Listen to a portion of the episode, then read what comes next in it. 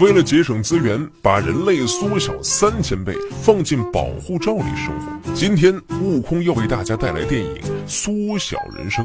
在未来世界，科学家为了解决人口过剩的危机，发明了通过把人缩小来保护生态环境的医疗技术。虽然只有十厘米的大小，却并不影响健康和生活，没有任何的副作用。他们还营造了无数的缩小人乐园，供他们生活，并用特殊的保护罩保护起来。整个村庄的人四年才生产一小袋的垃圾，绝对是应对环境污染的重要举措。报告会的最后，实验参加者们兴高采烈地被推上了讲台，和观众见面。其中还有一对夫妻和他们缩小之后生的孩子，足以证明缩小手术不影响正常的生育。很快，这项技术就被广泛的宣传。人们刚开始觉得很是疯狂，后来就渐渐适应。这时，男主保罗和妻子登场了。他们是典型的处在中年危机中的夫妻，没有钱，工作也很劳累，一直住在母亲留下的老房子。看似恩爱，却面临生活中的种种不如意。妻子最大的心愿就是买一栋大房子，为此常常拉着保罗去看房，尽管他们根本就买不起。后来的某天，到了保罗的大学校友聚会，原来他也是一个高材生，甚至还在不错的医院做过实习医生。可是由于当时的母亲病重，他只能放弃理想，待在母亲的身边，才混得这么落魄。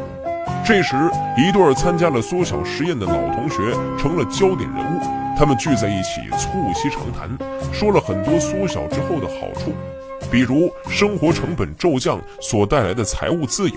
一块钱可以当一千块花，小小的房子也变得像是皇宫一样。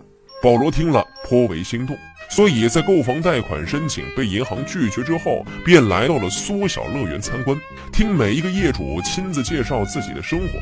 像这样的全智能豪宅，本来要奋斗三四十年，现在几百块就可以买得到。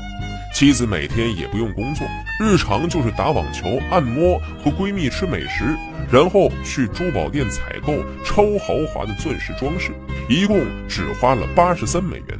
平时吃一顿饭的钱，现在可以吃两个月。当然，这还不算什么，只要保罗卖掉所有家产，就可以在这里买一套至尊级豪宅，庄园等同于六千平米，房子等同于一千一百平米。剩下来的钱也可以让他们悠闲地享受生活到老。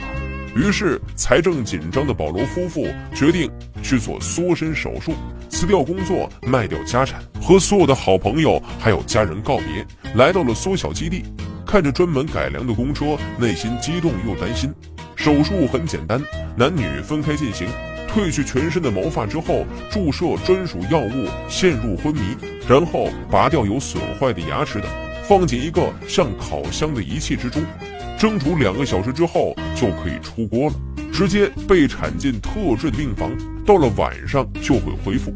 这时，保罗却接到了妻子的电话，没想到他临阵退缩了，不忍心离开家人和朋友，直接选择和保罗离婚。悲惨的他独自一个人踏入了这个陌生的世界，这里和现实的社会并没有什么区别。导游热情地带着他四处参观，然后把他送到了自己的皇宫。这本来是梦寐以求的生活，可现在他却一点也高兴不起来。很快，离婚协议就下来了，妻子分走了大部分的财产，他不得不找了一份接线员的工作，被迫从大房子搬到了小公寓。楼上的邻居天天开派对制造噪音，好不容易有一个约会对象，还是一个不想跟他发展太快的单亲妈妈，买了比人还大的玫瑰，他也不喜欢。总而言之，一句话，没钱的生活，小人比大人更惨。中年危机没被解决，反而升级了，整天孤孤单单，交不到朋友。偶然的一次机会，他遇到了一位清洁工小兰，他是很有名的偷渡者，是被关在监狱里被迫缩小的。还因为偷东西上过热搜，保罗一时很是好奇这位大名人的生活到底是怎么样的，跟着他一起来到了贫民窟，看到了缩小乐园的另一面。这里大多是一些被迫缩小的穷人，富人们觉得他们太过浪费资源，就缩小丢进了贫民窟。这里的生活完全没有保障，破旧拥挤的楼道住着很多人，只能给保罗这样的中产打工。这一切简直刷新了他的认知。想要主动的帮助小兰修理假肢，却不小心弄坏了，只能帮她按摩腿，背她上楼，还帮助她打扫卫生、收拾剩菜等。在不断的相处之中，他逐渐被小兰的善良所吸引，适应了贫民窟的生活。总结来说，他们的恋爱过程很像是中年版玛丽苏霸道总裁爱上我。悟空，我在这里也就不过多的赘述。后来的某天，最初研发缩小技术的博士邀请一批缩小人去往挪威，好像是有新的技术要发展。保罗和小兰就一起去了。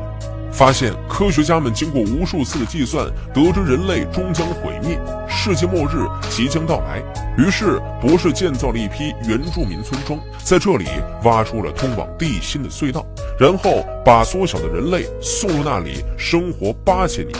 等到地球表面的环境稳定之后，再回来生活，他们将会成为人类的火种，而地心则像是一个诺亚方舟。保罗听完之后很是心动，也想加入这个队伍，觉得自己应该为人类的未来做点什么。小兰则觉得地球灭亡还有好几百年呢，到时候自己也早就死了。要想顾及人类的未来，不如现在多花点时间去帮助贫民窟的人。最后，保罗在纠结之中选择回到了地面，和小兰在一起。